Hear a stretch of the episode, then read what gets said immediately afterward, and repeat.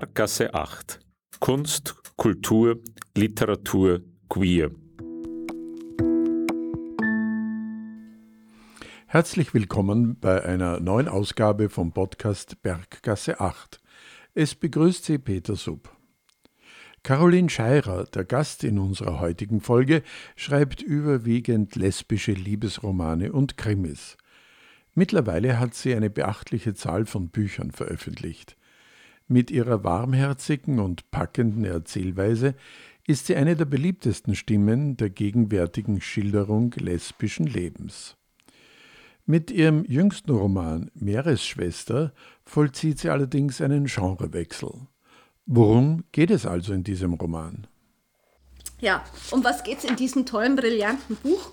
Also es ist, wie sich schon rumgesprochen hat, ein Genrewechsel. Es ist ein, ja, für mich auch ein, ein Experiment. Ich wollte einfach mal was anderes schreiben. Und ähm, ich bin schon mehrmals darauf aufmerksam gemacht worden, auch von Kolleginnen, ja, dass es halt ratsam gewesen wäre, das unter anderem Namen zu machen, weil viele lesbische Autorinnen, die halt ihren Hauptaugenmerk auf äh, der, äh, den lesbischen Romanen haben, nehmen halt die, und in anderen Verlagen unter anderem Namen veröffentlichen, haben dafür ein Pseudonym. Ähm, das weiß man, glaube ich, als Leser oft gar nicht so, wer wo dahinter steckt. Aber das ist total üblich. Ja, ähm, Ulrike Helmer und ich haben eigentlich entschieden, das bewusst nicht so zu machen, weil es für uns eigentlich keinen Grund gab, warum man sich jetzt da so nischen muss. Und es ist ja auch derselbe Verlag, das muss man auch dazu sagen. Ja, jetzt endlich zur Meeresschwester. Um was geht's? Also eine Familie macht Urlaub auf Kreta und bereits am zweiten oder dritten Tag kommt es zur Katastrophe. Die vierjährige Tochter Lisa verschwindet spurlos. Es gibt eine große Suchaktion, die ganze Insel wird abgesucht. Die Suche wird dann ausgedehnt auf ganz Europa, schließlich weltweit. Das Kind bleibt verschwunden. Ja, äh, die Familie kehrt irgendwann nach Deutschland zurück, total gebrochen ähm, und in den folgenden Jahren versucht halt jeder irgendwie dieses Drama, also man, man kann es ja, man muss ja irgendwie damit klarkommen, man muss ja irgendwie weitermachen und jeder tut es halt auf seine Art. Also Dieter, der Vater, der ist Manager bei einem deutschen Chemiekonzern, der wird zum Workaholic und vertieft sich halt in seine Karriere. Und Eva, die Mutter, die war zu Beginn der Geschichte noch eine also semi-erfolgreiche TV-Moderatorin, die wird vollkommen arbeitsunfähig, depressiv, rutscht ab, kommt gar, kaum mehr auf die Beine. Und ähm, die Lea, die Schwester, die wird emotional eher vernachlässigt, also bleibt etwas auf der Strecke. Und sie ist aber auch ähm, diejenige, aus deren Sicht diese Geschichte erzählt wird. Ja, jetzt könnte die Geschichte so traurig natürlich zu Ende sein, aber es kommt anders. Nach sieben Jahren taucht das Kind plötzlich wieder auf. Also Lisa ist wieder da, stellt sich raus, sie hat ein schönes Leben gehabt. Sie äh, war bei anderen Eltern. Sie ist auf einem Segelschiff um die Welt gereist, hat Abenteuer erlebt. Sie spricht nur noch Italienisch und kann sich an nichts mehr erinnern, was früher war, angeblich. Nicht an ihre Mama Eva, nicht an ihrem Papa, den Dieter, nicht an die Lea, nicht an ihr früheres Leben in München. Und dieses Buch geht natürlich schon zum einen um das Verschwinden, aber zum anderen eben auch um die Frage, ob eine Familienzusammenführung überhaupt äh, nach dieser Entfremdung wieder möglich ist. Also darum, wie es weitergeht. Soweit ein Überblick der Autorin Caroline Scheirer über ihren neuesten Roman Meeresschwester. Sie gibt uns aber auch gleich eine Kostprobe aus dem Buch. Lea, Lea, Lea, endlich bist du da! Eva empfing mich bereits an der Haustür. Ihre Stimme klang schrill. Rote Flecken zeichneten sich auf ihrer Haut ab. Ihr Atem ging schnell, die Augen waren weit aufgerissen. Es war gegen drei Uhr nachmittags, ich kam frisch von der Uni und rechnete angesichts ihres aufgelösten Erscheinungsbildes mit dem Schlimmsten. Irgendetwas musste in diesen viereinhalb Stunden, in denen ich fortgewesen war, passiert sein. Lisa, presste ich hervor. Eva nickte. Sie zog mich am Jackenärmel ins Haus und schloss die Tür hinter uns ab. Natürlich, Lisa, was sonst? Was war es nun wieder? Eine Leiche oder ein armes, gequältes Mädchen in einem Kinderporno? Wohin würde sie diesmal in aller Eile reisen? Die, die Frau vom Innenministerium hat angerufen. Die, die mit Europol in Verbindung steht, stieß Eva hervor. Ein Mädchen ist in Genua aufgetaucht, hat sie gesagt. Die italienischen Behörden gehen davon aus, dass es sich um Lisa handelt. Überrollt von den Informationen starrte ich Eva nur skeptisch an, während sie bereits nachschob. Lea, angeblich sieht sie mir total ähnlich und das Muttermal hat sie auch. Diesmal ist sie es. Ich konnte nur hoffen, dass die italienischen Behörden recht hatten. Eva würde nicht mehr viele Enttäuschungen verkraften. Heißt das, du fliegst? fragte ich vorsichtig, obwohl ich die Antwort schon kannte. Mein Vater weilte derzeit in New York, unabkömmlich wie immer. Andererseits konnte er ja auch nicht in Mödling hocken und Tag ein, Tag aus darauf warten, dass irgendjemand anrief, weil irgendwo ein Kind aufgetaucht war. Wir fliegen nach Genua, ließ Eva mich entschieden wissen. Du und ich. Morgen früh. Eigentlich sollte ich da ein Referat im Seminar über die ersten Zeitungen Europas halten. Ich hatte den Termin schon zweimal verschoben und die Nachsicht des alten Professors zu schätzen gelernt. Wenn ich die dritte Chance versemmelte, konnte ich diese ETCS-Punkte wohl endgültig abschreiben. Andererseits, was, wenn es sich diesmal wirklich um Lisa handelte? Unwillkürlich dachte ich an meinen Traum zurück. Eva deutete mein Zögern falsch. Keine Leiche, Lea. Sie ist quicklebendig. Sie nahm meine Hand. Die sanfte Geste ließ mich mein Referat völlig vergessen. Schon lange hatte sie mich nicht mehr berührt. Bitte, lass mich nicht allein. Flieg mit. Ich brauche dich an meiner Seite. Am nächsten Vormittag stiegen wir gemeinsam in Genua aus dem Flieger und nahmen ein Taxi zu dem Amtsgebäude, in das man uns bestellt hatte – um kurz darauf zu wissen, dass unser Albtraum nach sechs Jahren, neun Monaten und sechs Tagen ein Ende gefunden hatte. Wir sitzen wieder in dem großen, schlicht möblierten Büro auf der Genueser Polizeibehörde, wo Eva und ich das erste Mal nach sechs Jahren, neun Monaten und sechs Tagen Lisa wieder begegnet sind. Während ich am Vortag nur Augen für meine Schwester hatte, fallen mir heute die Details des Raums auf der zerschlissene PVC-Boden, die vergilbten Wände, das verschrammte alte Mobiliar. Ich denke spontan an die Büros aus den Kommissario Brunetti-Filmen. Dieses hier kommt mir wie ein billiger, aber realistischer Abklatsch davon vor. Auf einem der Schreibtische steht ein Computer. Eindeutig nicht das neueste Modell, auf dem anderen sogar eine Schreibmaschine. Auf einem Sideboard ruht ein Faxgerät mit Papierrolle. Die Zeit scheint in dieser Behörde stehen geblieben zu sein. Die Luft hier drinnen riecht abgestanden, obgleich das Fenster wie am Tag zuvor halb offen steht.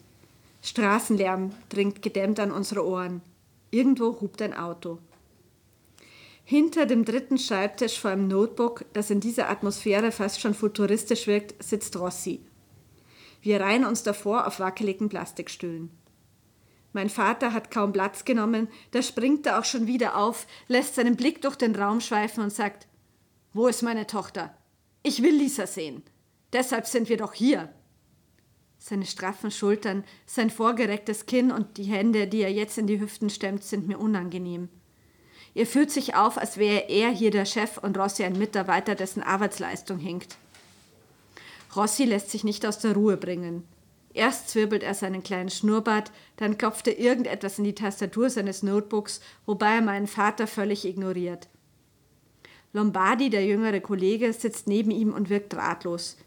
Ich bin nicht sicher, ob er überhaupt Deutsch kann. Am Vortag hat er nur Italienisch gesprochen. Eva berührt meinen Vater am Arm. Eine besänftigende Geste, die nicht ihre Wirkung verfehlt. Zwar schüttelt er ihre Hand ab wie ein lästiges Insekt, lässt sich aber erneut auf dem Plastikstuhl nieder. Eva wirkt plötzlich wieder angespannt. Die gute Stimmung, die sie auf dem Weg ins Kommissariat begleitet hatte, ist verflogen. Ihr jetziger Zustand ist mir allerdings lieber als diese unfassbare Euphorie, die sie seit gestern vor sich hertrug. Ich bezweifle, dass meine Schwester über Nacht der Blitz der Erkenntnis getroffen hat. Aus meiner Sicht gibt es keinen Grund, anderes zu erwarten. Die Jahre haben Lisas Erinnerung an uns ausgelöscht. Wo ist Lisa jetzt? drängt nun auch Eva, weil Rossi noch immer mit seinem Notebook beschäftigt ist. Alessandra Ferraro, sagt er. Mehr nicht. Stattdessen sieht er uns an, als müsse er seine Aussage, als müsse seine Aussage irgendetwas in uns bewirken. Mein Vater hebt die Schultern. Alessandra, wer? fragt Eva schließlich verwirrt. Sollten wir sie kennen?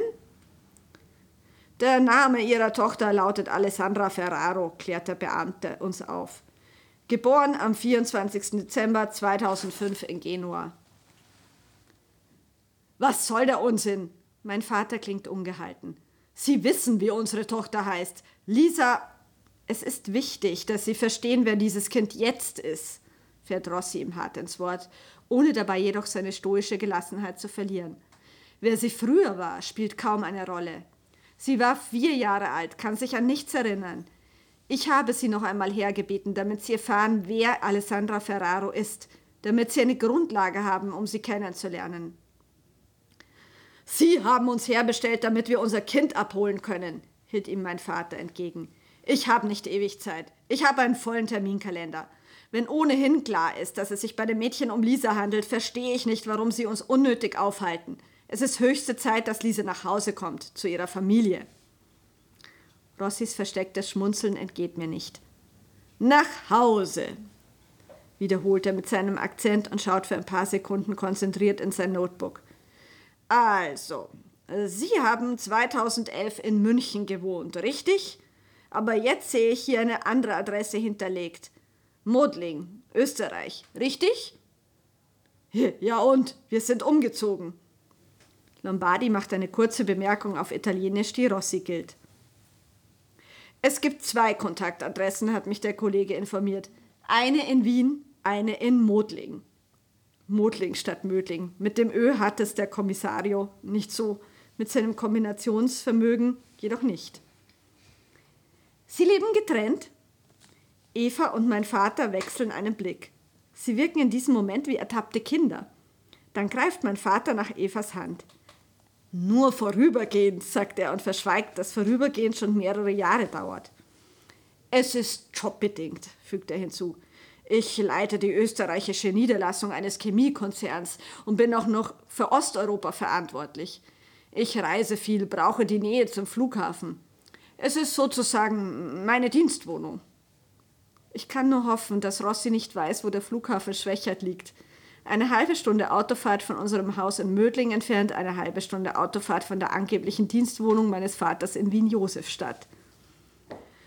Hören Sie, fährt Rossi mit schiefgelegtem Kopf fort. Es ist mir egal, ob Sie beide zusammen wohnen oder getrennt, ob Sie vier Geliebte haben oder 20 oder 200 Mitarbeiter. Ich möchte nur, dass Sie sich der Realität stellen. Und die ist anders als vor fast sieben Jahren. Für Sie, aber ganz besonders auch für Ihre Tochter. Und daher sollten Sie zuhören, was ich Ihnen über Alessandra zu sagen habe. Woher wollen Sie eigentlich wissen, dass es sich wirklich um meine Tochter handelt? Mein Vater gibt sich plötzlich angriffslustig. Es ist lange her, dass ihm jemand so unverblüht gemaßregelt hat. Er kann das nicht auf sich sitzen lassen. Der DNA-Test liegt doch noch gar nicht vor. Aber, aber du hast sie doch gesehen, auf diesem Foto. Eva sieht ihn ungläubig an. Wenn schon, irgendein Mädchen, das dir ähnlich sieht. Mein Vater lacht trocken. Angeblich hat doch jeder fünf bis sechs Doppelgänger. Das Ergebnis des DNA-Tests kommt spätestens morgen, lässt uns Rossi unbeeindruckt wissen. Sie hat dieses Muttermal an der Schulter und das fehlende Puzzleteil sind die Umstände. Es passt alles zusammen. Dass Lisa ein kleines, sichelförmiges Muttermal hat, hatten wir damals zu Protokoll gegeben, als ihr Suchprofil bei Interpol angelegt wurde. Welche Umstände will Eva wissen? Ich dachte, Sie haben sie hier in Genua entdeckt. Oh, wir sind aufmerksam geworden, weil die Frau, die sie für ihre Mutter hält, einen Unfall hatte, berichtet Rossi. Das brachte den Stein ins Rollen. Das Jugendamt ist auf Ungereimtheiten gestoßen und so sind wir ins Spiel gekommen. Ich hoffe, Sie haben diese Frau gleich verhaftet, bemerkt mein Vater trocken. Der soll schleunigst der Prozess gemacht werden, damit sie hinter Gitter wandert. Mir kommt es so vor, als müsse Rossi ein Seufzen unterdrücken. Signor Dahlen, der Prozess wird ihr gemacht werden, aber womöglich nicht vor einem irdischen Gericht. Signora Ferraro liegt im Koma und ringt mit dem Tod. Und da soll ich jetzt Mitleid haben, oder was? Selbst Eva zuckt bei diesen Worten zusammen. Sie schickt dem Polizeibeamten einen entschuldigenden Blick zu. Nein, Mitleid müssen Sie nicht haben, bestätigt Rossi, aber zuhören. Zuhören, das müssen Sie schon, Signor Dahlen. Caroline Scheirer liest aus ihrem jüngsten Buch Meeresschwester. Es geht um ein Mädchen, das im Alter von vier Jahren bei einem Urlaub der Münchner Familie auf Kreta verschwunden ist und nun Jahre später wieder in Genua auftaucht. Wie ist Caroline Scheirer auf dieses Thema gekommen? War ein aktueller Fall die Vorlage für ihr Buch? Ja, wie bin ich überhaupt auf dieses äh, Thema gekommen? Also die meisten denken immer, es hat äh, mit Maddie McCann zu tun. Ähm, ich muss auch gestehen, dass das jetzt bei den äh, Ausführungen, natürlich habe ich ein äh, bisschen über den Fall gelesen, nicht zu so sehr. Ich wollte das ja nicht eins zu eins zu diesem Fall machen. Ich habe mich da bewusst nicht allzu sehr rein vertieft. Das ist keine Kopie davon. Und ähm, um das ein bisschen in, in Relation zu setzen, also allein 2018 sind in Deutschland ähm, mehr als 7000 Kinder und Jugendliche als vermisst gemeldet worden. Das ist wirklich eine beachtlich hohe Zahl. Und ähm, die kommt auch dadurch zustande, muss man auch ein bisschen relativieren, weil damals halt auch ein, ein, sehr hoher Anteil von minderjährigen Flüchtlingen dabei war, die halt irgendwie weitergezogen sind, wo man nicht genau weiß, wo die jetzt stecken. Ähm, und es gibt auch darunter viele Ausreißer, die halt weg sind, dann wiederkommen.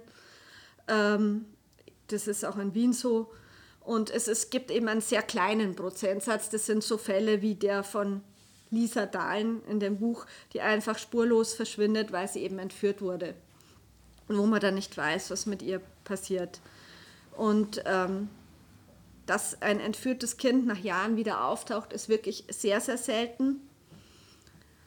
Prominente Fälle ist ähm, zum Beispiel also die Natascha Kampusch oder auch diese zwölfjährige Maria, weiß nicht, ob ihr da was in den Medien gehört habt, die halt mit dem Pädophilen dadurch quer durch Europa zog und irgendwann halt älter wurde und äh, sich dann von ihm abgeseilt hat. Also es gibt immer wieder solche Fälle, aber das ist wirklich ein mini, mini kleiner Prozentsatz. Verschwinden tun viele und äh, so ein Fall ist wirklich sehr, sehr selten.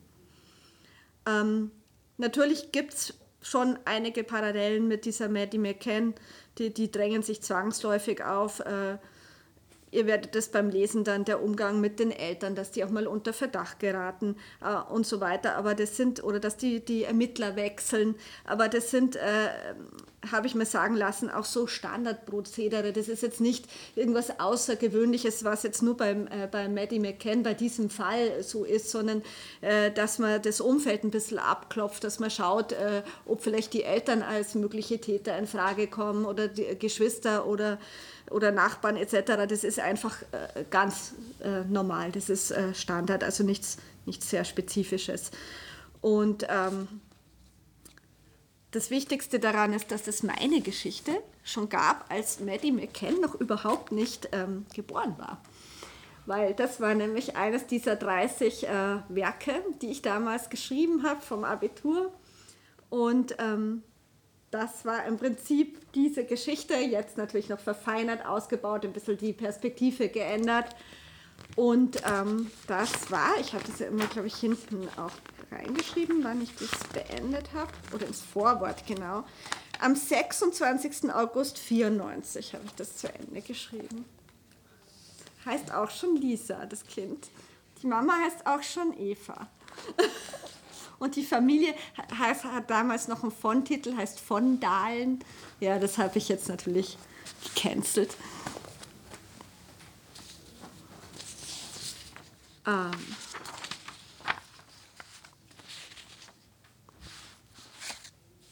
Ja, das nächste Kapitel handelt davon, wie die sich ein bisschen jetzt annähern, diese Familie an ihr wieder aufgetauchtes Kind. Sie dürfen jetzt mal einen ganzen Tag mit Ihrer wiedergefundenen Tochter in Italien, also Sie sind immer noch in Italien und dürfen da mal einen ganzen Tag mit diesem Sonnenschein verbringen. Plötzlich stehen wir auf einem Marktplatz mit zahlreichen Ständen. Es gibt italienische Backwaren, Salami, Käse und Wein, aber auch Lederwaren, Spielzeug und Kleidung.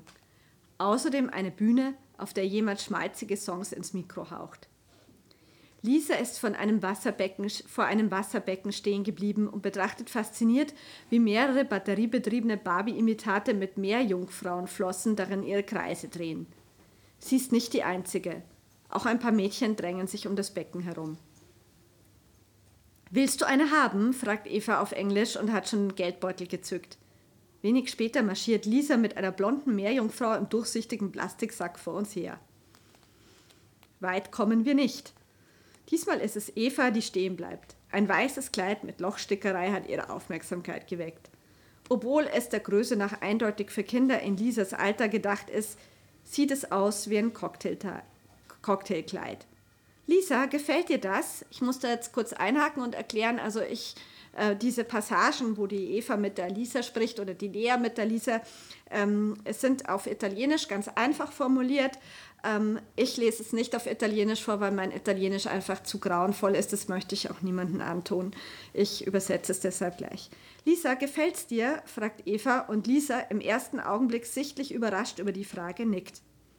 Schon ist eine eifrige Standverkäuferin zur Stelle, die das Kleid vom Haken nimmt und Eva und Lisa in den hinteren Teil des mobilen Kleidungsgeschäfts begleitet, damit meine Schwester es hinter einem Vorhang anprobieren kann.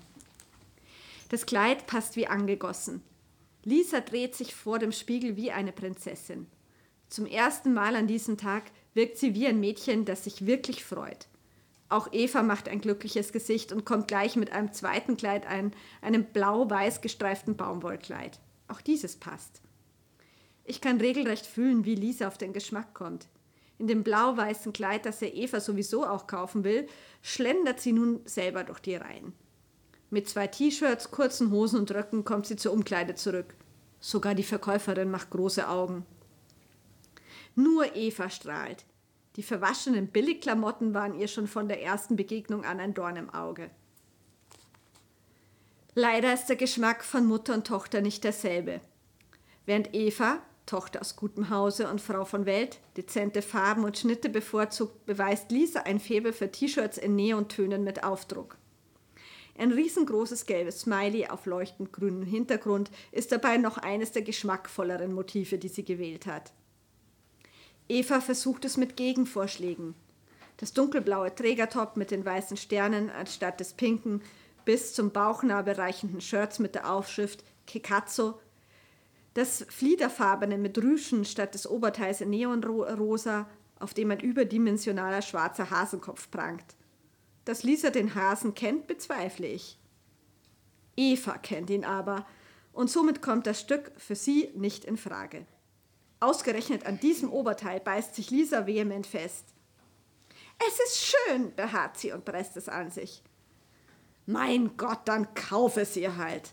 Mein Vater, der die Einkaufsorgie bisher mit verschränkten Armen aus dem Hintergrund verfolgt hat, verliert allmählich die Geduld. Für Shopping hatte er noch nie was übrig.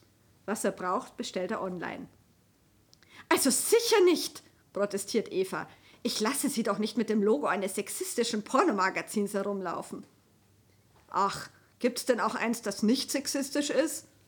Statt auf sie einzugehen, flüchtet sich mein Vater in Sarkasmus. Für sie ist es doch nur ein Hase. Es gibt Duschgels, Parfums und Deos mit dem Playboy-Logo. Alles nichts mit Porno. Das ist nur in deinem Kopf so verankert, dieser ganze feministische Kram, mit dem sie euch an der Uni Gehirn gewaschen haben. Mit euch meint er wohl Eva und meine Mutter. Ich lasse Eva, äh, ich lasse Lisa so nicht herumlaufen, wiederholt Eva stur. Und wenn sie damit auch noch Babykleidung bedrucken. Du lieber Himmel, sieh die Welt doch endlich mal entspannter. Sei doch froh, dass deine Tochter wieder da ist und spar dir diese sinnlosen Moralpredigten für ein anderes Leben. Was als harmloser Wortwechsel begonnen hat, wächst sich allmählich zu einer Grundsatzdiskussion aus. Moralpredigten? Eva schnaubt entrüstet. Was soll das heißen? Ich habe hier niemanden eine Moralpredigt gehalten. Ich habe einfach nur gesagt, dass ich Lisa nicht mit dem Logo eines Pornohefts herumlaufen lasse, das nackte Frauenkörper als Objekte männlicher Befriedigung präsentiert. Und überhaupt, was soll denn das schon wieder heißen? Meine Tochter. Es ist auch deine. Oder hat sich daran in den letzten Jahren etwas geändert? Ein entrüsteter Schrei der Verkäuferin setzt dem Streit abrupt ein Ende. Unsere Aufmerksamkeit ist jetzt dort, wo sie schon die ganze Zeit hätte sein sollen. Bei Lisa. Doch wir sehen nur noch ein rotes T-Shirt, das draußen im Markttreiben verschwindet. Mein Vater reagiert genauso schnell wie ich. Gemeinsam rennen wir los, bahnen uns einen Weg durch die Menge und verlieren uns bald darauf im Getümmel. Denn während er Lisa in den Standreihen links vermutet, bin ich mir sicher, dass ihr rotes Oberteil in der Nähe der Musikbühne aufgeblitzt ist. Ich dränge mich durch die Leute in Richtung Bühne, wo der Schmusesänger inzwischen einer Popgruppe Platz gemacht hat. Das italienische Publikum johlt vor Begeisterung und klatscht in die Hände. Ein paar haben angefangen zu tanzen.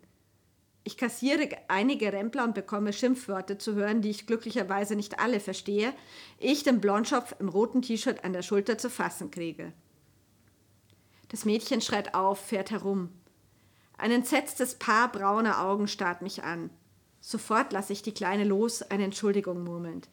Sie sieht Lisa nicht einmal annähernd ähnlich und das T-Shirt ist nicht einfarbig rot, sondern hat vorn ein Muster. Verdammt. Mit hängenden Schultern und klopfendem Herzen kehre ich zu dem Stand zurück, wo Eva starr wie eine Statue steht. Tut mir leid, stoße ich hervor, noch immer außer Atem. Das war sie nicht, aber Papa ist sicher gleich mit ihr zurück. Eva nickt benommen, doch ihre Augen verraten den Schock. Ich verstehe nicht, weshalb sie so etwas tut, sagt sie leise. Die Pubertät ist einfach eine schwierige Phase, schaltet sich die Verkäuferin verständnisvoll ein. Offenbar hält sie Lisa aufgrund ihrer Körpergröße für älter als elf. Zehn Minuten vergehen, in denen wir hoffen, dass Lisa von selbst wieder den Weg an den Marktstand findet. Wer schließlich auftaucht, ist mein Vater schnaufend, schwitzend und mit hochrotem Kopf, aber ohne Kind. In seiner rechten Hand hält er das neonrosa Tanktop mit dem Playboy Bunny, das Lisa bei ihrer Flucht wohl irgendwann hat fallen lassen. Siehst weg, verdammt, einfach untergetaucht. Was?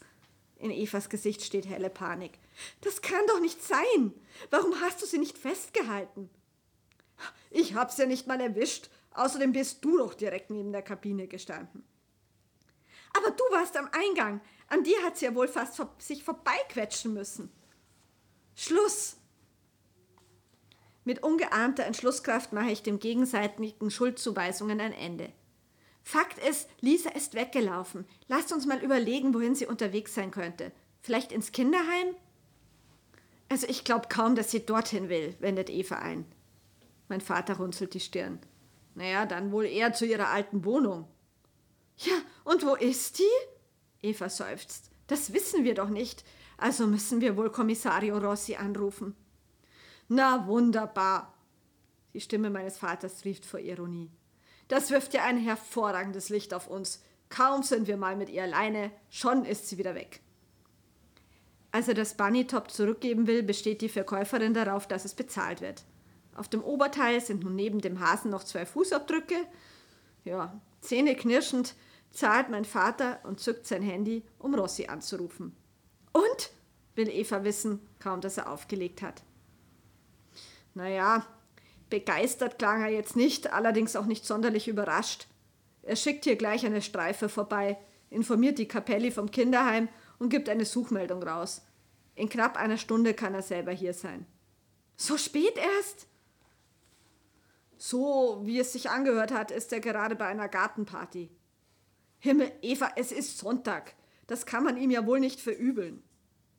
Tu ich ja auch gar nicht. Interpretier nicht schon wieder etwas in meine harmlose Frage hinein. Eva hat wieder diesen bissigen Unterton in der Stimme. Erst jetzt fällt mir auf, dass sie links und rechts Einkaufstüten trägt. Anscheinend hat sie den meisten Kram, den Lisa anprobiert hat, nun doch gekauft. Ich finde das angesichts des Umstands, dass meine Schwester gerade die Fliege gemacht hat, völlig falsch. Aber meine Meinung ist ja eh egal. Während die Streifenpolizisten, die ein paar Minuten später eintreffen, anhand unserer Beschreibung von Lisas tagesaktueller Kleidung den Marktplatz und die Umgebung durchkämmen, warten wir in einem nahen Café auf das Eintreffen von Rossi. Herumsitzen kommt uns allen gefühlsmäßig falsch vor. Andererseits wissen wir, dass wir sonst wenig tun können. Die Polizei kennt Genua weitaus besser als wir und unser Italienisch reicht nicht, um die Leute nach Lisa zu fragen. Guten Tag, begrüßt uns Rossi mit völliger Gelassenheit. Zum ersten Mal seit unserer Bekanntschaft sehen wir ihn in Jeans und T-Shirt. Scheint, als wäre Ihr Tag nicht ganz so gut verlaufen wie gewünscht. Wir sind außer uns vor Sorge, hält ihm Eva entgegen. Unsere Tochter.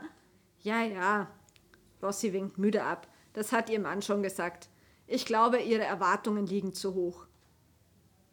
Unsere Erwartungen?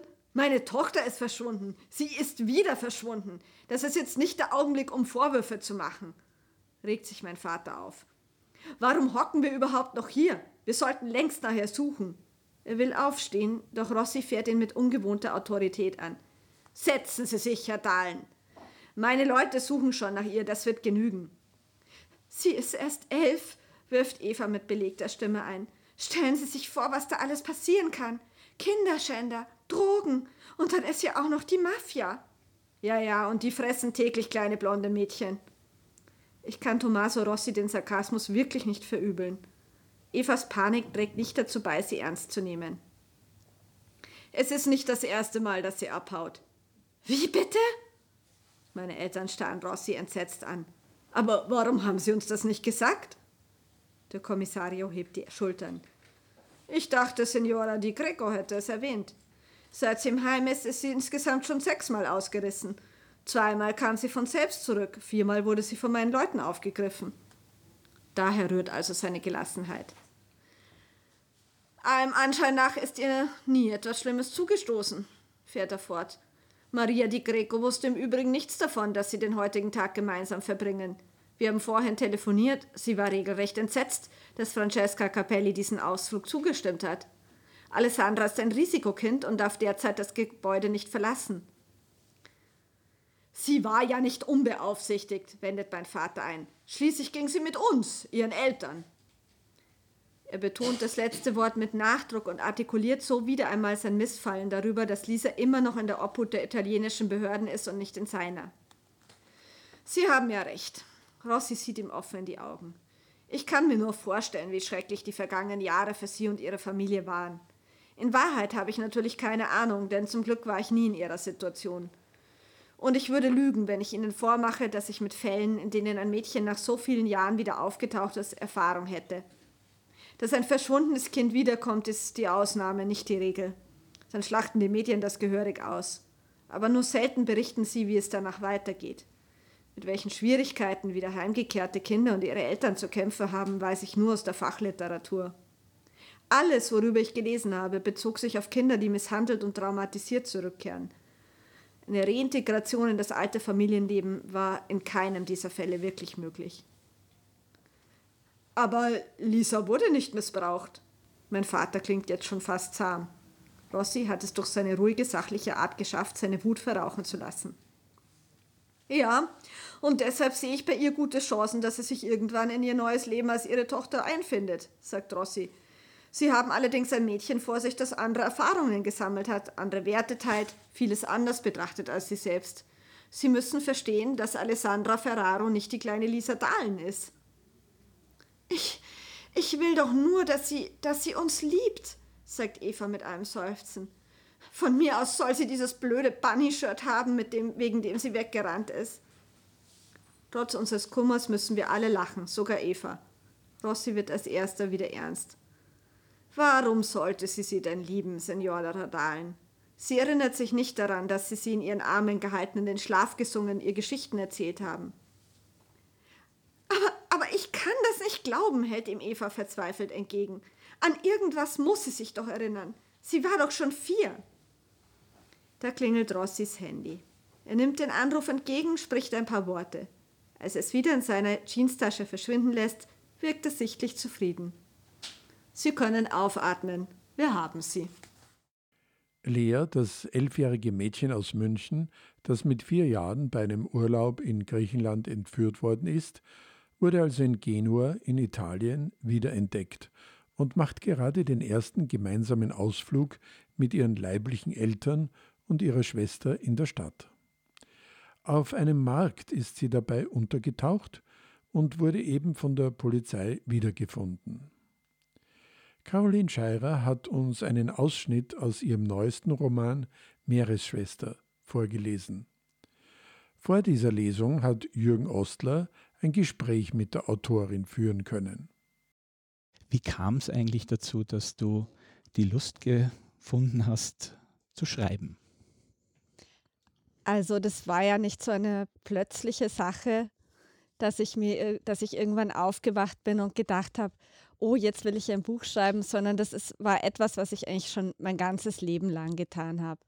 Also kaum, dass ich irgendwie schreiben konnte, habe ich auch schon angefangen, irgendwelche ja, Bücher in Anführungszeichen zu schreiben. Ich habe ja in der da war ich so acht, neun Jahre alt, da habe ich schon ganze Hefte beschrieben über so Internatsgeschichten. Das hieß irgendwie äh, Moni im Internat. Und das hatte immerhin acht Bände, also sprich acht kleine Hefte. Die habe ich dann irgendwann meiner Lehrerin geschenkt. also das war eigentlich etwas, das mich schon mein ganzes Leben begleitet hat. Und irgendwann habe ich dann die Schreibmaschine bekommen von meinem Vater. Und dann saß ich immer auf der Terrasse und habe, das war noch so eine ohne Strom, so, so, so eine richtige Hämmer-Schreibmaschine. Äh, und meine armen Eltern haben ertragen, dass ich eben auf der Terrasse saß und immer meine Bücher da gehämmert habe. Und bis zum Abitur habe ich immerhin auf diese Weise so ungefähr 30 Romane fertiggestellt, die natürlich viel zu schlecht waren, um zu veröffentlichen, also um veröffentlicht zu werden, aber es war halt ein Hobby immer schon. Also du bist ja quasi dann reingewachsen ins Schreiben, wenn man so genau. will. Aber die Lust hat dich eigentlich nie verlassen, wie das ausschaut, weil sonst würdest du nicht so viele Bücher schreiben. Ja, also es hat, es gab natürlich Jahre dazwischen, wo ich dann eigentlich nichts gemacht mhm. habe. Aber im Grunde ist es halt etwas, was zu meinem Leben dazugehört. Wenn du denn dann auch öfters was schreibst, also oft schreibst, was, was ist dir eigentlich dabei wichtig? Worum geht es dir dabei? Also mir ist es wichtig für mich selber, dass es mir Spaß macht. Mir ist es wichtig, dass es äh, Geschichten sind, die irgendwie passieren könnten, die also Hand und Fuß haben. Ich mache mir viel Gedanken darüber, ob, ob und wie Menschen wirklich so oder so in einer Situation reagieren könnten. Ich mache mir auch viel Gedanken über die Orte, an denen es spielt. Also früher, als ich äh, meine unveröffentlichten Romane geschrieben habe, da haben die ja immer in ganz wilden Landschaften gespielt, wo ich nie im Leben hinkommen werde. Und äh, das hat mir dann irgendwie schon gedämmert, dass es besser ist, da mehr Realismus reinzubringen, also äh, etwas zu beschreiben, was man entweder auch irgendwie also wo man sich selber mehr einfühlen kann, wo man irgendeinen Bezug dazu hat, beziehungsweise wo man sich auskennt, ob das jetzt die Sache ist oder ob es auch äh, nur die Kulisse ist, aber es sollte halt schon irgendwie etwas, ein solides Fundament haben, das ist mir wichtig. Heute haben wir ja das Vergnügen, dich zu hören aus deinem neuen Buch äh, Meeresschwester. Ähm, Viele der Hörerinnen werden das vermutlich gar nicht kennen und darum wäre es vielleicht ganz interessant für Sie zu erfahren, worum geht es darin. Also in Meeresschwester geht es um eine Familie, die einen wahnsinnigen Katastrophenfall erlebt, nämlich es, die wollten einfach nett Urlaub machen auf Kreta, also das Ehepaar und zwei Kinder, zwei Mädels, die einen beträchtlichen Altersunterschied von zehn Jahren haben, weil das eine dass die ältere Schwester stammt aus der ersten Ehe des Mannes und die kleine eben aus der zweiten Ehe. Und ähm, leider ist es dann so, dass äh, am zweiten oder dritten Tag am Strand äh, die kleine Lisa spurlos verschwindet.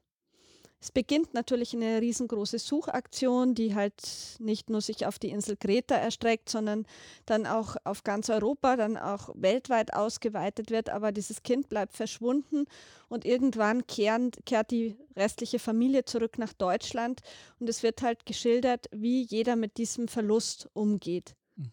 Aber das ist nicht die ganze Geschichte, sondern der eigentliche Clou ist, dass dieses Mädchen nach sieben Jahren plötzlich wieder auftaucht. Mhm. könnte man meinen, alles gut, Kind wieder da, aber so einfach ist es eben doch nicht. Woher ist, also vielleicht auch insbesondere bei diesem Buch, ähm, das Thema hergekommen? Wie bist du zu dem Thema gekommen? Äh, eventuell vielleicht auch interessant für die Hörerinnen zu erfahren, äh, wie, wie lässt du dich inspirieren zu Büchern? Also bei Meeresschwester denken die meisten Leute ähm, an diese Ma Maddie McCann, dieses äh, britische Mädchen, das in Portugal verschwunden ist. Mhm. Und da bin ich auch schon ganz oft angesprochen worden drauf, ob das jetzt diesen Hintergrund hat. Aber die Wahrheit ist, dass ich äh, dieses, den Vorgänger von Meeresschwester äh, geschrieben habe, als Maddie McCann noch überhaupt nicht geboren war. Mhm das war eines jener unveröffentlichten Bücher, die ich eben äh, vor dem Abitur geschrieben habe. Mhm. Und ich habe es einfach äh, nochmal an der Geschichte gefeilt und etwas ausgebaut und, und äh, ausgeschmückt. Mhm. Aber im Prinzip gab es die Geschichte schon öfter. Und ich habe mir einfach damals überlegt, also es verschwinden ja viele Kinder, das ist ja jetzt auch nicht äh, erst seit Matty McCann oder Natascha Kampusch so, sondern das ist immer wieder so, dass Kinder verschwinden. Und ich habe mir halt damals überlegt, was das aus einer Familie macht, speziell aus, wie es den Geschwistern damit geht. Also ich denke auch, dass es sehr stark vermutlich auch um das Thema Entfremdung geht. Ne? Ja, durch so auf eine jeden Entfernung. Fall. Ne? Also, auf jeden Fall. Mhm. In diesem Buch geht es anders als bei allen anderen ja nicht so sehr um irgendwie auch um eine lesbische Liebesgeschichte. Ähm, meinst du, das spielt jetzt eine große Rolle für deine Leserinnen und Hörerinnen dann natürlich auch? Ich, ich glaube schon, dass es äh, für einige schon eine Rolle spielt. Ich glaube, dass einige halt gerade unter den ersten Leserinnen, die sich dieses Buch halt gekauft haben mit diesem Vorsatz, dass sie oder mit dieser Erwartungshaltung, dass sie halt wieder eine lesbische Liebesgeschichte bekommen. Und ich glaube, dass die dann schon sehr enttäuscht sind. Das hat man auch an dem ersten Feedback anhand von Rezensionen gemerkt, wo im Grunde nichts anderes drin stand, als ich finde das Buch schlecht, weil es ist keine lesbische Liebesgeschichte. Boah, Entschuldige, wenn ich da unterbreche schon, an der äh, Stelle. Sehr getroffen. Aber der, ähm, was ich ja eben auch interessant finde, natürlich bei der Zahl der Bücher, die du schon veröffentlicht hast, ähm, es gibt ja zum einen ja auch eine ganz völlig abweichende Reihe mit äh, Krimis auch, ähm, in der Krimina-Reihe erschienen. Also da sieht man ja, äh, du hast ja auch sozusagen ähm, ein sehr breites Spektrum. Es ist ja auch bei den äh, bisherigen Romanen, die Liebesgeschichten enthalten haben, die sind ja nicht alle gleich. Ne? Das ist ja durchaus äh, sehr verschiedene Themen auch, die du da aufbringst. Und äh, vielleicht äh, ist das jetzt einfach auch mein neues Thema. Also ganz sicher sogar. Ich äh, möchte mich einfach nicht äh, in ein, also selber in, in also Nischen. Ich möchte äh, schon auch ein, ein breiteres Spektrum äh, bieten, weil äh, für mich besteht halt die Welt aus mehreren Facetten und das möchte ich halt auch in meinem ja schriftstellerischen Werken irgendwie niedergeschlagen sehen. Das bringt mich auch zu dieser Frage. Es gibt ja immer die Begriffe wie ähm, lesbische Literatur, lesbische Autorin. Wie stehst du dazu? Naja, ich meine, ich bin halt lesbisch. Insofern werde ich wahrscheinlich auch immer eine lesbische Autorin sein. das ergibt sich aus, äh, aus, aus der Sache.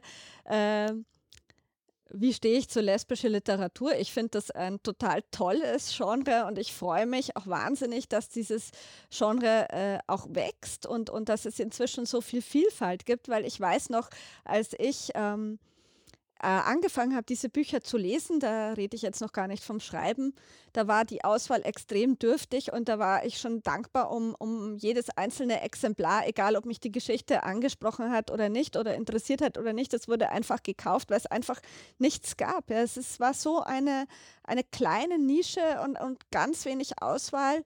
Und da war ich halt wirklich um, um wenig dankbar. Und ich freue mich einfach, dass dieses Genre wächst und gedeiht. Und äh, natürlich bin ich auch ein, ein Teil davon. Natürlich habe ich sicher auch dazu beigetragen, dass es wächst und gedeiht.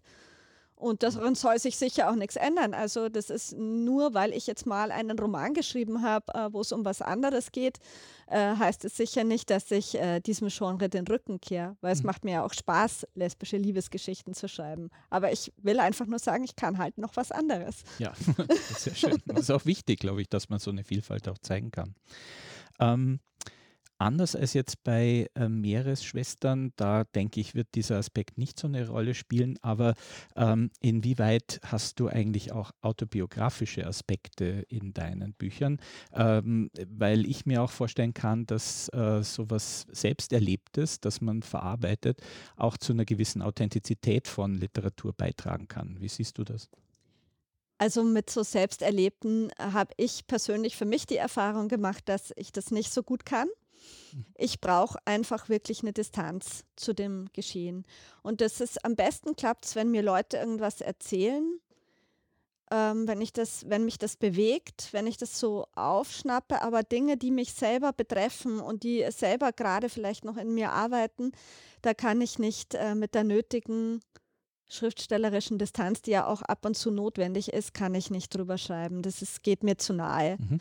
Und es wird dann auch nicht gut. Also das schaffe ich einfach nicht. Mhm. Und ähm, es ist sicher so, ähm, dass die Figuren fiktiv sind, also da spiegelt sich niemand wieder, aber wer mich gut kennt, findet natürlich Anteile von mir äh, in vielen Persönlichkeiten, die ich da dargestellt habe. Also das schon. Aber ich glaube, das ist halt, wenn mich Leute gut kennen. Mhm. Es ist sicher jetzt wobei, kein Eins zu eins. Wobei ich ja auch denke, es hat auch ein bisschen damit zu tun, dass du sehr gut recherchierst und dass es dir halt auch sehr wichtig ist, dass die jeweiligen Figuren und, und Umstände, in denen sie leben oder im, im Roman vorkommen, ähm, dass der auch plausibel ist und dass der glaubwürdig ist. Ich glaube, ähm, und das kann man ja nur, wenn man so ein bisschen Erleben auch einarbeitet, nicht? Weil wo ist so der Maßstab für, was ist jetzt äh, fiktiv, also abgehoben und was ist jetzt realistisch? Das stimmt schon. Ähm, es sind ja auch einige äh, Figuren in meinen Büchern, Journalistinnen oder PR-Leute oder haben ja irgendeinen einen Job, den ich irgendwie am Rande oder vollends auch gemacht habe. Das ist natürlich ist das das Leichteste. Das ist schon klar, weil man ja selber weiß, wie rennt es da ab, wo sind die neuralgischen Punkte, was passiert da, äh, wo gibt es Streitereien. Aber es ist schon so, äh, dass ich natürlich mit meinem Freundeskreis, dass ich da sehr intensiv zuhöre, wenn mir erzählt wird, wie geht es dem einen im Job, wie geht es dem anderen und äh, das sehr in die Bücher einfließen lasse. Also ich nehme schon immer Jobs, wo ich weiß, wie es abbrennt. Ja. Ich meine, das ist halt auch, äh, was mir immer so an deinen Büchern aufgefallen ist, du hast so eine unglaubliche Treffsicherheit, was Gefühle anbelangt, die man dann auch in Worte fasst ohne kitschig zu sein. Also ich meine, es sind zwar Liebesgeschichten immer wieder, aber ich finde sie überhaupt nicht kitschig, weil sie ja, einfach danke. so real sind. Also ähm, ich lese das auch immer sehr gern, muss ich sagen. Ähm, ja, ich meine, etwas, was mich immer wieder fasziniert, ähm, weil ich, ich kenne sonst keine Autorin oder auch keinen Autor, der wirklich so produktiv ist wie du. Ich meine, es wenn man das jetzt über die letzten Jahre sich anschaut, es hat pro Jahr zwei bis drei Bücher gegeben, die du fertigstellen äh, konntest. Ähm, das Irrwitzige daran ist, das ist ja nur ein Nebenjob eigentlich für dich. Ja? Einer, den du gern machst, sicher. Ähm, aber äh, wie schaffst du das bloß? Wie, wie kann sich das ausgehen? Also ich bin zum einen eine sehr disziplinierte Person, wenn es ums Schreiben geht, aber zum anderen ist es sicher auch so, dass das schon mein Hauptfokus ist neben dem Vollzeitjob. Mhm. Ähm, ich mache jetzt nicht so viel andere Dinge. Ich habe jetzt irgendwie kein Hobby, das sehr zeitaufwendig wäre. Oder ähm, äh, ich bin jetzt auch niemand, der jetzt wahnsinnig viel fortgeht. Ich bin auch niemand, der sich jetzt oft mit Freunden trifft. Also ja, das macht mich vielleicht auch ein bisschen zur Einsiedlerin. Manchmal, ja. Also ich, ich habe schon einen Freundeskreis, aber ich sehe halt die Leute nicht so arg oft. Das muss ich schon äh, ehrlich mhm. sagen. Und das mhm. Ist für manche sicher auch äh, sehr irritierend, weil viele sagen dann, hey, super, du schreibst Bücher und boah, schon wieder ein Buch fertig. Und auf der anderen Seite sind sie dann immer sehr verstört, wenn ich, wenn sie dann sagen, ja, kannst du nicht mal, was weiß ich, ähm, am Wochenende um zwei äh, zu uns zum Kaffee trinken kommen und das, äh, das geht bei mir nicht. Also das sind so Sachen, die ich, die gehen für mich gar nicht. Ja. Mhm. Wenn es äh, draußen schönes Wetter ist, will ich mich natürlich auch bewegen oder am See liegen. Aber wenn dann der Winter kommt und es regnet und oder schneit und es kalt und schier, dann möchte ich ganz sicher nicht irgendwo beim Kaffee sitzen, sondern irgendwann muss ich dann auch was tun. Und ähm, im Gegensatz zu vielen anderen Kollegen, die ja so Nachteulen sind und dann irgendwie so ab, ab acht oder ab zehn äh, abends so richtig produktiv werden, ist das bei mir leider ganz anders. Ich werde ab zehn total müde. Also ich will dann eigentlich auch ins Bett. Mhm. Und äh, deshalb, für mich ist schon super, wenn man mich so abends einlädt. Also das mag ich. Aber da habe ich dann mein Tagwerk schon getan. Ich kann dann den Abend genießen, das passt dann für mich, aber ich bin sicher niemand, der gerne tagsüber irgendwo rumsitzt. Zu, ähm, ich hoffe, ich verrate da jetzt kein Geheimnis, aber ich glaube, ein großer Punkt, dass du das wirklich auch stemmen kannst, dieses Werk, äh, ist natürlich deine Frau auch, ne? nehme ich an, die dich unterstützt. Ja, die Doris ist ähm, sehr tolerant. die kommt ja aus einer Musikerfamilie, die ist auch gewöhnt, dass halt Leute ihrem eigenen kreativen Schaffen nachgehen. Ähm, die will nicht ständig von mir rundum beschäftigt werden und äh, das könnte ich aber auch mit einem, äh, ich könnte auch keinen Menschen an meiner Seite haben, der mich aussaugt oder ständig ja, was ja. von mir will. Nein, aber ich glaube, das ist ein wichtiger Pfeiler, um das zu schaffen, ne? also dass das passt. Ähm, ich habe jetzt so mal so, wenn du das jetzt Revue passieren lässt, die vielen Jahre mit mhm. Lesungen, ich meine, das war ja nicht nur bei Löwenherz, sondern auch an anderen Stellen. Ähm, was sind so deine schönsten Erlebnisse als Autorin? Und eventuell, was sind auch die schrägsten gewesen? Bislang? Also meine schönsten Erlebnisse, das ist ganz einfach. Meine schönsten Erlebnisse, das ist eigentlich immer, wenn ich halt meine Verlegerin treffen kann, äh, weil ich meine, Ulrike Helmer ist halt in der Nähe von Frankfurt und ich in Wien und wir sehen uns halt echt selten und tun meistens nur über Mail kommunizieren oder vielleicht einmal im Jahr telefonieren. Und es ist dann halt immer eine schöne Gelegenheit, wenn man dann mal beim Glas Wein zusammensitzt und äh, einfach über Allfälliges persönlich sprechen kann. Schön war natürlich auch die Nominierung für den Delia Literaturpreis 2011 äh, wo ich mit Marie Anderswie unter die Top Ten kam und dann zwischen Autoren, Autorinnen und Autoren saß, die halt in den Spiegel-Bestsellerlisten erschienen sind. Da fand, das fand ich schon sehr schmeichelhaft, auch wenn ich dann nicht gewonnen habe, aber ich war immerhin nominiert. Also das war schon ein sehr tolles Erlebnis.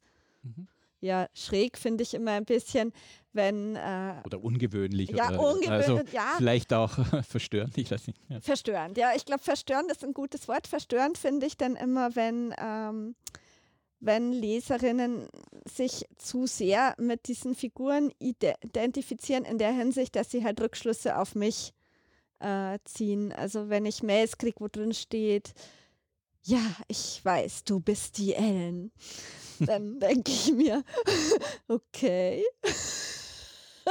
Eigentlich ist es nur eine fiktive Person, aber wenn du meinst. Ja, man kann das dann auch nicht ändern, vermutlich. also ich meine, dass jemand das dann doch revidiert, sowas zu sagen. Naja, ich äh, bemühe mich schon, ein paar Worte dazu zu sagen. aber ob es was fruchtet, ist die andere Geschichte. Ja. Ähm, du hast ja viele Fans, also nicht nur lesbische, ich bin ja sicherlich auch einer davon. Ähm, was bedeutet dir dieser Rückhalt in der Leserschaft? Ja, voll viel. Also das ist für mich schon total schön, auch ein Feedback zu bekommen. Und ähm, ja, ich bin ja auch bei Facebook und neuerdings auch Instagram sehr aktiv. Und äh, ja, natürlich macht es Freude und Spaß und motiviert ungemein, wenn man halt ein Feedback mhm. kriegt für das, was man macht. So, bevor wir jetzt dann langsam zur Lesung hinausgehen, ähm, habe ich natürlich die Frage, die sich jede Hörerin, jede Leserin von dir äh, stellt. Wie geht es weiter? Was hast du so für Pläne? Ähm, ja, was ist in der Pipeline? Also ich habe tatsächlich schon die Verträge für 2020 bei der Ulrike Helmer unterzeichnet. Also es ist was in der Pipeline und das nächste, was kommen wird, ist ganz sicher wieder ein lesbischer Liebesroman und der spielt in ähm, Berchtesgadener Land und die Hauptfigur ist eine Ärztin. Okay. Ja, äh, Caro, ich danke dir vielmals für die Zeit, die du dir genommen hast hier für uns. Und äh, wir freuen uns auf eine wunderschöne Lesung mit dir. Ich weiß, dass wir die haben werden. Ja, vielen, vielen Dank. Dank. Vielen Bis Dank. Dann. Danke. Das war ein Gespräch von Jürgen Ostler mit Caroline Scheirer. Caroline Scheirer gibt uns einen weiteren Einblick in ihr Buch Meeresschwester. Ja, also schon ein bisschen Vorgeschmack bekommen, was für ein kleiner Sonnenschein die Lisa ist. Ähm, ich will jetzt allerdings ein bisschen was über die Lea erzählen, die Ich-Erzählerin. Also die Lea war ja 14, als ihre kleine Schwester verschwand Und ähm, das Dramatische an der Geschichte war, ist, dass die Lisa zu dem Zeitpunkt in gewisser Weise unter ihrer Aufsicht war. Ich sage jetzt absichtlich in gewisser Weise, weil es eben nicht so klar ist. Also es war einfach ein Missverständnis. Die Eltern haben gedacht, ähm, sie kriegt es mit, dass die Kleine ihr folgt, haben ihr das noch nachgerufen. Sie hat es nicht gehört. Ähm, ja, auf jeden Fall, die Lea schleppt echt eine gehörige Portion Schuldgefühle mit sich herum. Ähm, die Lea äh, kommt aus der ersten Ehe ihres Vaters mit einer gewissen Esther. Diese Esther, die war sehr charismatisch, sehr engagiert, ähm, eine erfolgreiche Journalistin und zugleich die beste Freundin von der zweiten Frau, Eva. Und ähm, diese, diese Esther hat äh, leider ähm, nach der Geburt von der Lea äh, ist sie an Krebs gestorben und ähm, als sie so krank war, hat sich eben die Eva um das Baby gekümmert, um das äh, kleine Kind und äh, später halt auch um den Mann. Und ähm, ja, irgendwann haben sie sich verliebt, haben geheiratet und dann kam die Lisa. Die Lea kennt eigentlich, also die kennt ihre leibliche Mutter eigentlich überhaupt nicht, die kennt nur die Eva ähm, als Mutter Sie hat sich nach der Geburt der kleinen Schwester aber immer zurückgesetzt gefühlt. Das ist jetzt auch nichts so Ungewöhnliches. Es gibt Familien, die haben zwei leibliche Kinder und das ältere Kind ist trotzdem auf das jüngere äh, eifersüchtig. Also das ist eigentlich äh, schon eine ziemlich normale Konstellation, diese Eifersucht. Allerdings ist es halt da schon ein bisschen ein erschwerendes Faktor, weil die äh, Lea halt immer denkt, ja, die kann mich ja nicht so lieb haben, weil ich bin ja nicht ihre, ihre leibliche Tochter. Also das spielt schon ein bisschen mit. Ja, nach dem Verschwinden von der Lisa ist es dann so, dass sich die Lea, die eigentlich auch sehr viel Trost und, und ähm, Zusprache bräuchte in dieser Situation, der es auch sehr schlecht geht, dann eigentlich um die Eva kümmern muss, weil die Eva ist wirklich ähm, vollkommen gebrochen, balanciert auch am Selbstmord entlang. Ähm, und die Lea wird quasi in die, vom Vater in die Rolle derjenigen getrennt, die die Verantwortung für diese suizidgefährdete Eva übernehmen muss. Ähm, sie ist damit total überfordert. Sie zieht sich zurück, ähm, sie fängt an, sich zu ritzen, sie sagt in der Schule ab, sie wird echt eine sehr, ja, ein bisschen eigen, eigene Persönlichkeit dadurch. Und ähm, jetzt ist sie 21, als die Lisa wiederkommt. Sie merkt aber, dass mit ihr selber was nicht so stimmt, dass sie nicht so ist wie die anderen, dass sie nicht so unbeschwert ist wie die anderen. Sie würde auch gerne mehr Kontakte haben mit Gleichaltrigen, aber es ist halt alles nicht so einfach.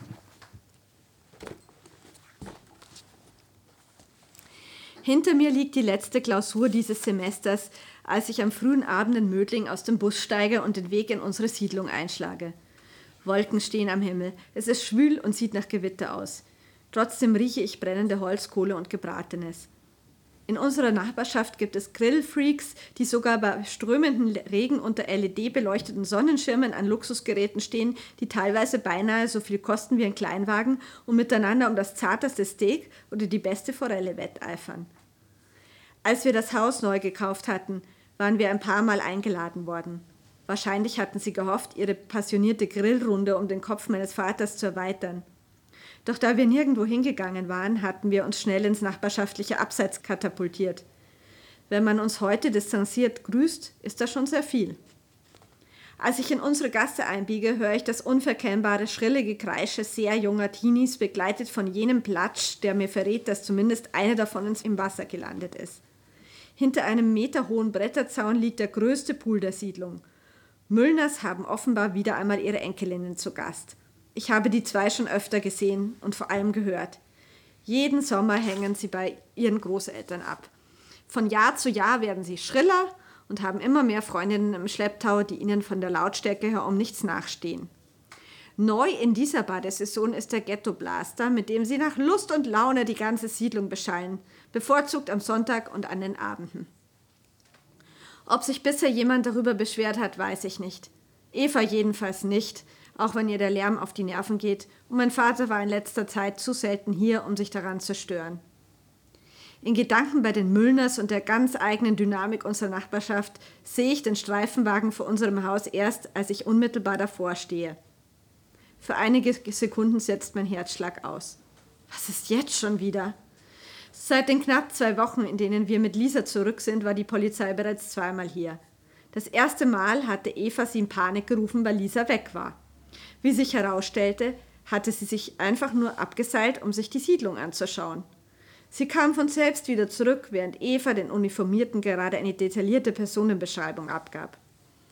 Das zweite Mal hatte Lisa im Garten einen lautstarken Wutanfall bekommen. Erst hatte sie geschrien, dann geheult. Und mein Vater hatte das getan, was er am besten konnte: herumbrüllen. Die Wintersteigers, von denen uns eine über zwei Meter hohe Thuja-Hecke trennt, hatten sich bemüßigt gefühlt, die Polizei zu verständigen, weil bei uns ihrer Meinung nach ein Kind misshandelt wurde. Wie alle in unserer Nachbarschaft geben sie sich ansonsten betont desinteressiert, obwohl sie aus den Medien längst wissen müssen, was bei Familie Dahlen Sache ist. Und obwohl ihnen diese zwei jüngsten Vorfälle sicherlich genug Stoff geben, das allmählich veräppende Medieninteresse neu zu schüren, rechnen wir nicht damit, dass die Nachbarn mit Journalisten plaudern. Das liegt daran, dass jeder von ihnen erpicht darauf ist, sein eigenes Leben gegenüber der Öffentlichkeit abzuschirmen. Möllner war vor seiner Pensionierung ein ranghoher Regierungsbeamter. Die Wintersteigers sind ein Unternehmerpaar, das vor ein paar Jahren wegen eines Müllskandals in die Schlagzeilen geriet. Und Dr. Gollinger, der Gynäkologe von gegenüber, verdient sein Geld überwiegend mit Abtreibungen. Sie haben allesamt eine gewachsene Abneigung gegen die Journaille. Dass sie trotzdem vor Neugierde brennen, was sich bei uns so abspielt und hinter vorgehaltener Hand über uns reden, liegt wohl in der menschlichen Natur. Ich krame gerade meinen Schlüssel aus der Tasche, um die Haustür aufzusperren, als sie von innen geöffnet wird. Eva ist dabei, die Streifenbeamten zu verabschieden. Sie wirkt gefasst und ruhig. Die beiden Uniformierten machen ebenfalls einen entspannten Eindruck. Ich atme erleichtert auf. Was immer passiert ist, es kann nichts Schlimmes sein. Ich halte das nicht aus. Eva schließt hinter mir die Tür. Die Maske professioneller Freundlichkeit, die sie eben noch zur Schau gestellt hat, fällt von ihr ab. Was mache ich falsch, Lea? Was? Ihre Stimme überschlägt sich. Sie wirkt mit einem Mal völlig fertig. Was ist denn los? Sie ist wieder weggelaufen. Diesmal haben sie sie am Bahnhof gefunden. Sie wollte gerade in die S-Bahn steigen. Als sie sie fragten, wohin sie wolle, hat sie Italia gesagt. Sie will nicht bei uns bleiben, Lea. Sie hasst mich. Ich unterdrücke ein Seufzen. Dass Lisa sich hier noch nicht heimisch fühlt, ist weder neu noch überraschend. Allerdings hatte ich gehofft, dass sie sich schneller einleben wird, denn Eva und mein Vater geben sich alle Mühe, ihr die Ankunft in ihrem neuen Zuhause so schön wie möglich zu gestalten. Sie sind mit ihr in ein Möbelhaus gefahren, damit sie ihr Kinderzimmer ganz nach ihrem eigenen Geschmack einrichten kann. Doch Lisa war damit so überfordert, dass der Ausflug letztendlich nur wieder in Tränen endete. Wie soll ein Mädchen, das in einer schmalen Schiffkabine aufgewachsen war, auch wissen, was in ein gewöhnliches Kinderzimmer gehört? Eva hat schließlich die Möbel und Vorhänge ausgewählt und damit die nächste Katastrophe heraufbeschworen. Der rosa Vorhangstoff und die passende Bettwäsche versetzten Lisa so in Rage, dass sie sich standhaft weigerte, ihr Zimmer zu betreten. Sie hasst rosa. Also wurde auf alles auf grün und gelb getrimmt da Lisa im Moment von der Schulpflicht entbunden ist und Anfang Juli ohnehin knapp zehn Wochen Sommerferien beginnen, nutzt Eva die Zeit, um ihr die Gegend zu zeigen. Sie fährt mit Lisa nach Wien, schleppt sie durch die Innenstadt und von einer Sehenswürdigkeit zur nächsten, fährt mit ihr Riesenrad am Prater, geht mit ihr in den Zoo und bessert in der nahen SCS, einem der größten Einkaufszentren Mitteleuropas, Lisas kärgliche Garderobe auf. Ich hocke währenddessen in der Uni. Dabei wirkt Eva durch dieses Beschäftigungsprogramm von Tag zu Tag erschöpfter, während meine Schwester an all dem, was ihr geboten wird, nur mäßiges Interesse zeigt. Das gilt auch für unsere alten Familienalben, die Eva ihr täglich unter die Nase hält, mit dem Lernziel Erinnerungen heraufzubeschwören. Lisa lässt diese Fotosessions über sich ergehen, stellt aber nie auch nur eine einzige Frage und gibt in irgendeiner Form zu erkennen, dass sie sich für unser gemeinsames Leben vor Kreta interessiert aber irgendetwas arbeitet in ihr. Warum sonst häufen sich bei ihr Trubsucht und Tränen? Trotz allem hege ich das Bedürfnis, Eva zu korrigieren. Sie ist nicht wieder weggelaufen. Neulich ist sie nur spazieren gegangen. In Italien ist sie auch schon weggelaufen. Zugegeben, der Punkt geht an Eva. Ich seufze und folge ihr ins Wohnzimmer. Die Terrassentüren zum Garten stehen weit offen. Ein leichter Wind bläst die weißen Gardinen nach innen. Eva lässt sich in das beigefarbene Sofa sinken und beginnt zu weinen. Diesmal unterdrücke ich meinen Seufzer, lasse mich neben ihr nieder und streiche tröstend über den Arm, wenn ich am liebsten in mein Zimmer flüchten und die Tür hinter mir zuknallen will. Noch auf der Fahrt von der Uni nach Hause habe ich auf einen Abend gehofft, wie er vielleicht bei den Müllners gang und gäbe ist, mit gemeinsamem Essen auf der Terrasse, sofern es das Wetter zulässt, und netten Gesprächen. Mein Vater wollte heute auch vorbeischauen. Die ganze Familie an einem Tisch, also draußen oder im Esszimmer, falls es regnen wird. Normalität halt. Pustekuchen.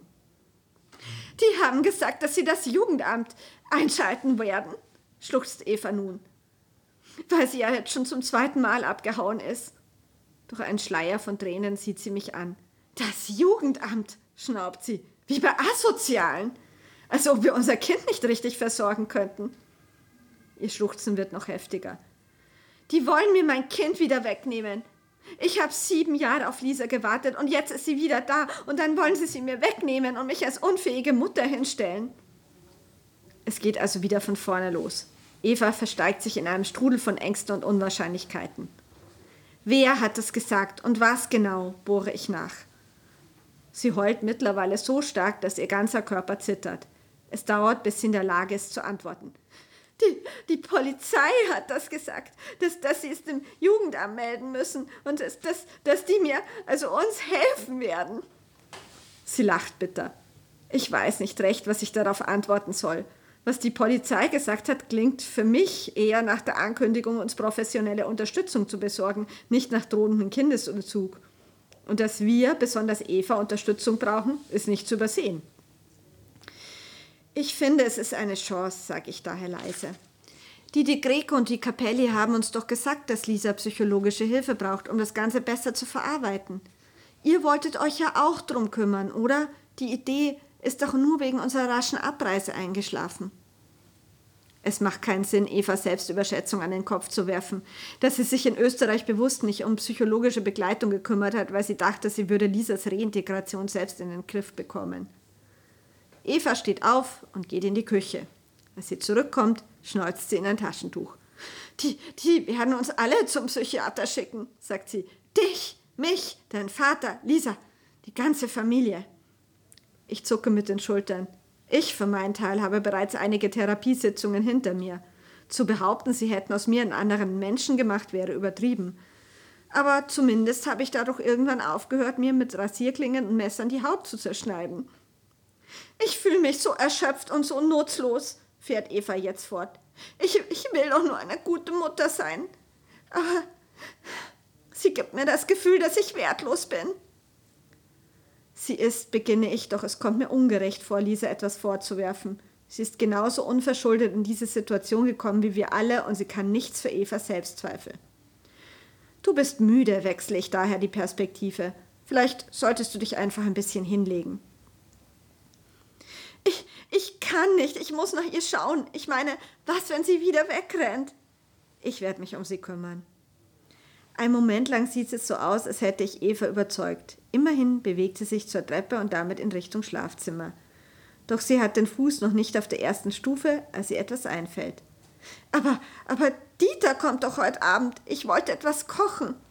Ich mach das, verspreche ich, weil ich es nun mal gewohnt bin, da zu sein, wenn sie Hilfe braucht. Leg dich hin. Und zum Essen bist du dann fit und ausgeruht. Ich gehe hinaus in den Garten und setze mich in einen der Liegestühle. Der stärker werdende Wind und die dunklen Wolken kündigen ein Gewitter an.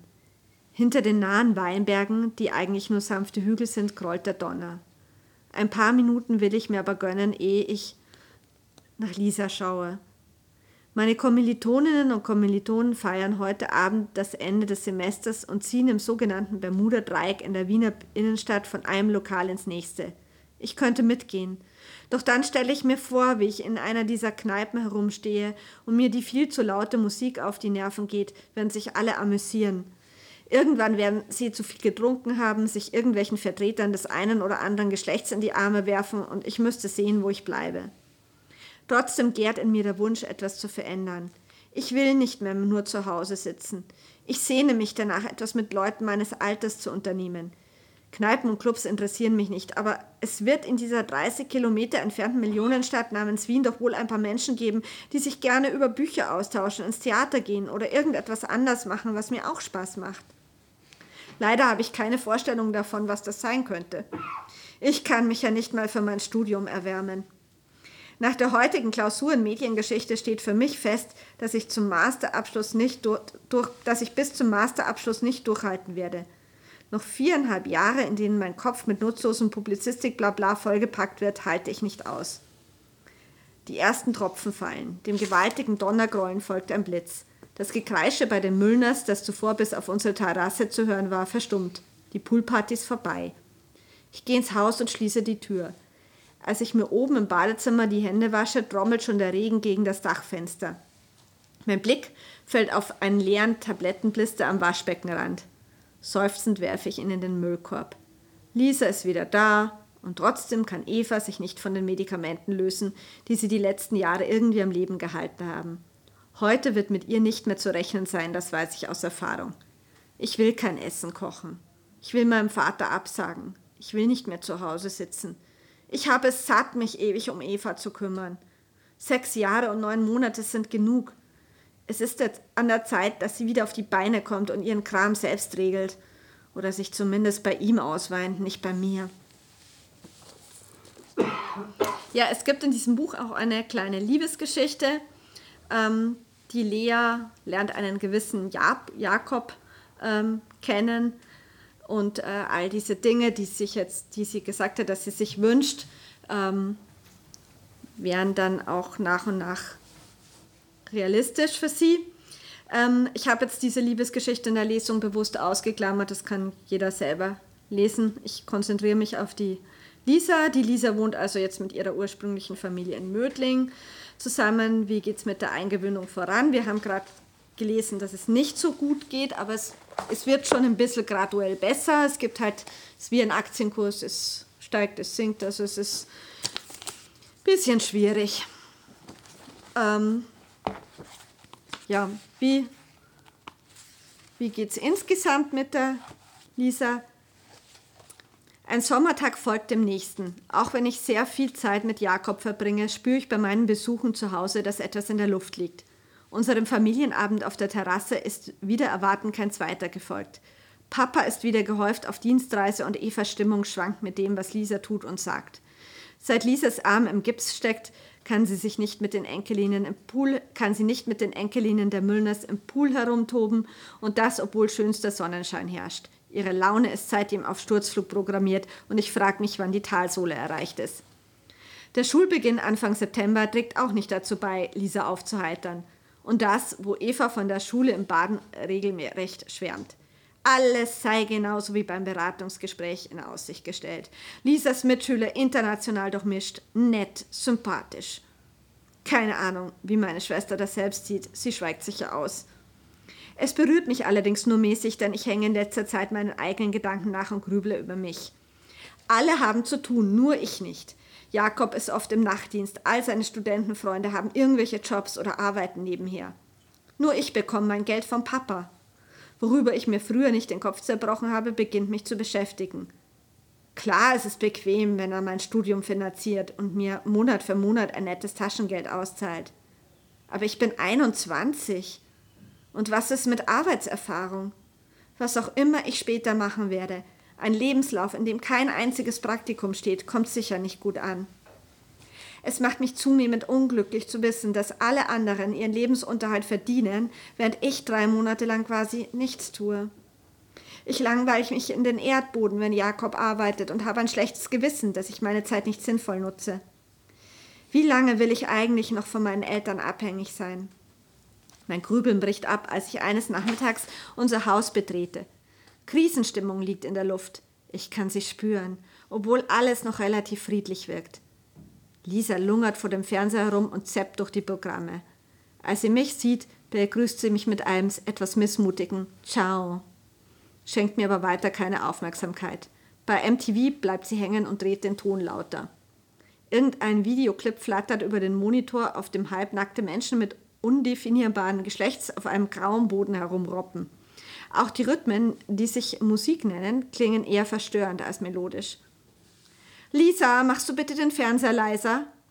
Eva kommt aus der offenen Küche nach vorn. Ihr mahnender Blick zeigt, dass sie die Diskussion nicht zum ersten Mal führen. Und hast du deine Hausaufgaben gemacht? Lisa starrt unbeirrt in den Fernseher. Lisa, stell leiser und mach deine Aufgaben. Jetzt! Evas schriller Unterton verheißt nichts Gutes, aber von Lisa kommt keine Reaktion. Eva geht zum Fernseher und schaltet ihn aus. Ein hässliches Schimpfwort, ein finsterer Blick, dann schleudert Lisa wutentbrannt die Fernbedienung von sich. Das Gerät fliegt nur knapp an Evas Kopf vorbei und zerschellt an der Wand. Seine Einzelteile verteilen sich geräuschvoll über den gefliesten Küchenboden. Also das ist ja, setzt Eva an, was auch immer, sie kommt nicht dazu. Ich hasse dich, schmettert Lisa ihr entgegen und springt auf. Ich hasse euch alle. Dann rennt sie die Treppe hinauf in den ersten Stock. Wenig später fällt ihre Zimmertür mit Karacho ins Schloss. Eva starrt mich ein paar Sekunden lang wortlos an, dann bricht sie in Tränen aus. Ich halte das nicht mehr aus, diesen Hass, diese Abneigung. Ich dachte, es würde besser, aber es wird nur immer schlimmer. Und wie immer, wenn man deinen Vater braucht, ist er natürlich nicht hier. Da muss ich ihr recht geben. Auch ich hätte lieber, dass er die Rolle von Evas Seelentröster übernimmt. Jetzt nimm's doch nicht so persönlich, versuche ich sie zu beschwichtigen. Sie ist ein trotziges Kind, nicht mehr und nicht weniger. Sie hätte die Fernbedienung genauso nach den Ferraros geschmissen, wenn die ihr MTV abgestellt hätten. Die Ferraros! Eva zischt den Nachnamen eher, als dass sie sie ihn ausspricht. Du irrst dich. Bei denen war ja alles perfekt. Bei ihrer echten Mama und ihrem echten Papa. So hat sie mir das heute schon erklärt. Da musste sie nämlich nicht in eine dumme Schule gehen. Alles war dort besser, hat sie mir gesagt. Lisa ist eine Expertin darin, Salz in Evas Wunden zu streuen. Lass dich doch nicht immer so provozieren von ihr. Ich lege Eva meinen Arm um die Schultern und drücke sie leicht an mich. Dieses Spielchen spielt sie doch mit uns allen. Könnte sie jetzt wirklich zu den Ferraros auf die Seastar zurück, würde sie denen wahrscheinlich erzählen, dass sie hier ständig ihre Lieblingsessen kriegt und Fernsehen darf bis zum Umfallen. Eva wischt sich mit dem Handrücken ihre Tränen aus den Augen. Ich fühle mich so allein, in Stich gelassen von allen Seiten. Sie hat mit dir Spaß, sie hat mit Dieter Spaß, aber mit mir ist sie immer komisch. Das stimmt doch nicht, wende ich ein, klinge aber auch in meinen eigenen Ohren wenig überzeugend. Tatsächlich wirkt Lisa in Evas Gegenwart immer etwas verkrampft. Du solltest mit Irmgard darüber sprechen. Das habe ich schon. Und? Sie sagt, ich will zu viel und dass ich Lisa Zeit geben muss. Herrgott, wie viel Zeit denn noch? Ich hatte sie fast sieben Jahre lang nicht bei mir. Und jetzt? Aber du solltest trotzdem auch wieder mehr an dich denken, nicht nur an sie. Tu endlich mal was für dich. Geh joggen, such dir irgendwas Nettes. Ehrlich gesagt weiß ich auch nicht, was Eva aus ihrem Die Frauen von Stepford-Modus reißen könnte. Doch damit soll sich Irmgard beschäftigen. Ich bin raus. Lisa liegt rücklings auf ihrem Bett, als ich ihr Zimmer betrete, die rotgeweinten Augen starr zur Decke gerichtet. Kann ich mich zu dir setzen? Ich warte ihr Nicken ab, ehe ich mich auf der Bettkante niederlasse. Wo ich überhaupt die ganze Zeit gewesen bin, fragt sie mich, und es klingt schon wieder vorwurfsvoll. Ich war bei Jakob, aber du warst doch sowieso in der Schule. Ich hasse die Schule. Lisa setzt sich auf und dann legt sie los. Sie hasst nicht nur die Schule, sie hasst ihr ganzes Leben. Warum, frage ich nur. Die Antwort kommt ohne Zögern. Weil sie sich wie im Gefängnis fühlt. Dass sie morgens früh aufstehen soll. Dann stillsitzen in der Schule. Dass alles kontrolliert wird. Nicht nur die Aufgaben, sondern alles. Eva bringt sie in, hin, Eva holt sie ab. Danach Mittagessen und Hausaufgaben. Und sonst passiert gar nichts. Sie sitzt nur herum und langweilt sich zu Tode. Das ist ungerecht, weil Eva alles tut, um ihr die Nachmittage abwechslungsreich zu gestalten. Ich weiß, dass Sie erst gestern in der Spätnachmittagsvorstellung im Kino waren und am ersten Schultag im McDonalds, weil sich Lisa das gewünscht hatte. Und ohne Gipsarm wäre sicher auch wieder mehr möglich. Aber Lisa will eigentlich was ganz anderes. Was hat sie uns schon so oft wissen lassen? Sie will zurück ans Meer, zu den Wellen, dem Wind und den Möwen.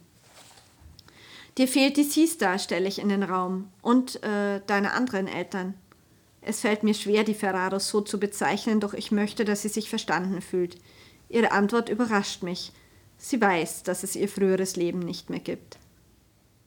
Aber dieses Leben, sie macht eine ausschweifende Geste quer durchs Zimmer, dieses Leben, das ist nicht mein Leben. Sie kann nicht in dieser Stadt wohnen, sagt sie, nicht ohne das Meer leben. Es bringt sie um. So melodramatisch ihre Worte auch klingen mögen, in ihren Augen steht deutlich zu lesen, wie ernst es ihr ist. Ich schlucke. Automatisch senkt sich mein Blick auf die Narben an meinen Armen.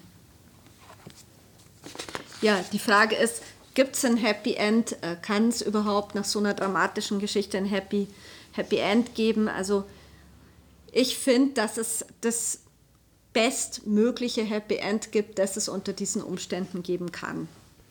Mit dieser Zusage von Caroline Scheirer sind wir auch bereits wieder am Ende dieser Folge von Berggasse 8. Auf Wiederhören sagt Peter Supp.